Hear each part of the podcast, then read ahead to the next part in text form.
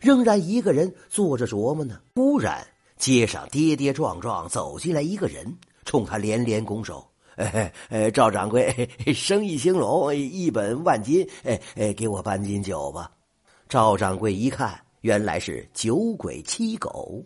赵掌柜心下正烦着呢，没好气儿的挥挥手叫他出去。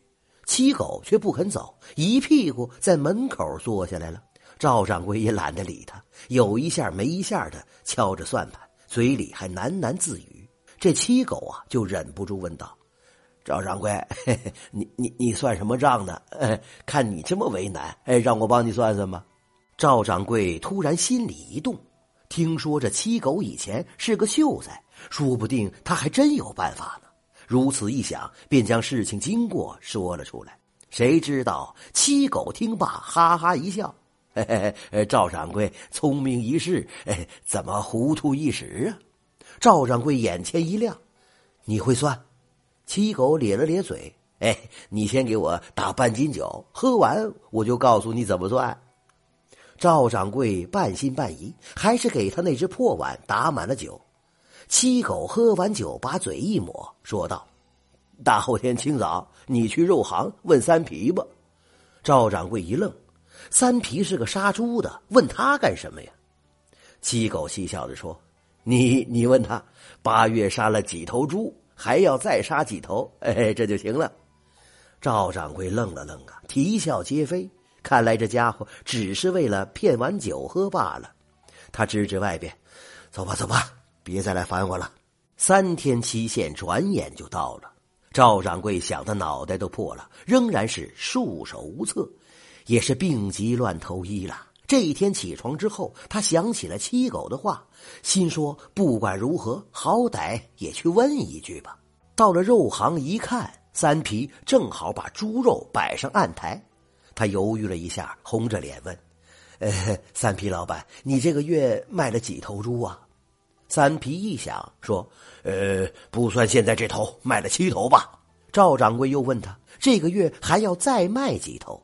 三皮说：“你等等，我算算。”说着，掐起手指头一数，笑道：“哎，算上这头，还能卖三头。”赵掌柜心里一动，若有所思的说：“呃，就是说，你这个月刚好能卖十头猪。”三皮说：“对呀，这个月刚好十虚。”这一虚呀，也是一吉，一般三天一虚，哎，一虚一个，呃，多了卖不掉。说者无意，听者有心。赵掌柜眼前灵光一闪，豁然开朗，不由得哈哈的大笑了三声。回到店里，光棍柴正好也来到了，咄咄逼人的说：“哎，赵掌柜，时间到了啊，算清楚我的工钱了吧？算清楚了。”赵掌柜不慌不忙拿出了七块钱，说：“你的工钱是七块，一毫不多，一厘不少。”光棍才嚷道：“哎，明明多了一毫嘛，我不要！哎，我就要你这块招牌。”说着，他要动手摘牌。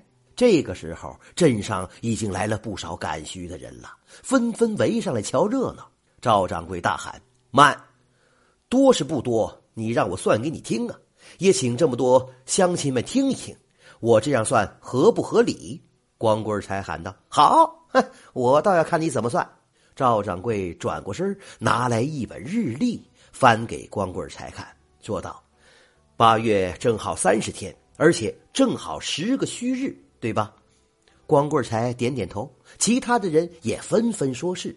赵掌柜又说了：“工钱十块，正好一虚一块。”三天一个虚日，你给我干了二十一天，正合七虚，我给你七块钱，正是一毫不多，一厘不少呀。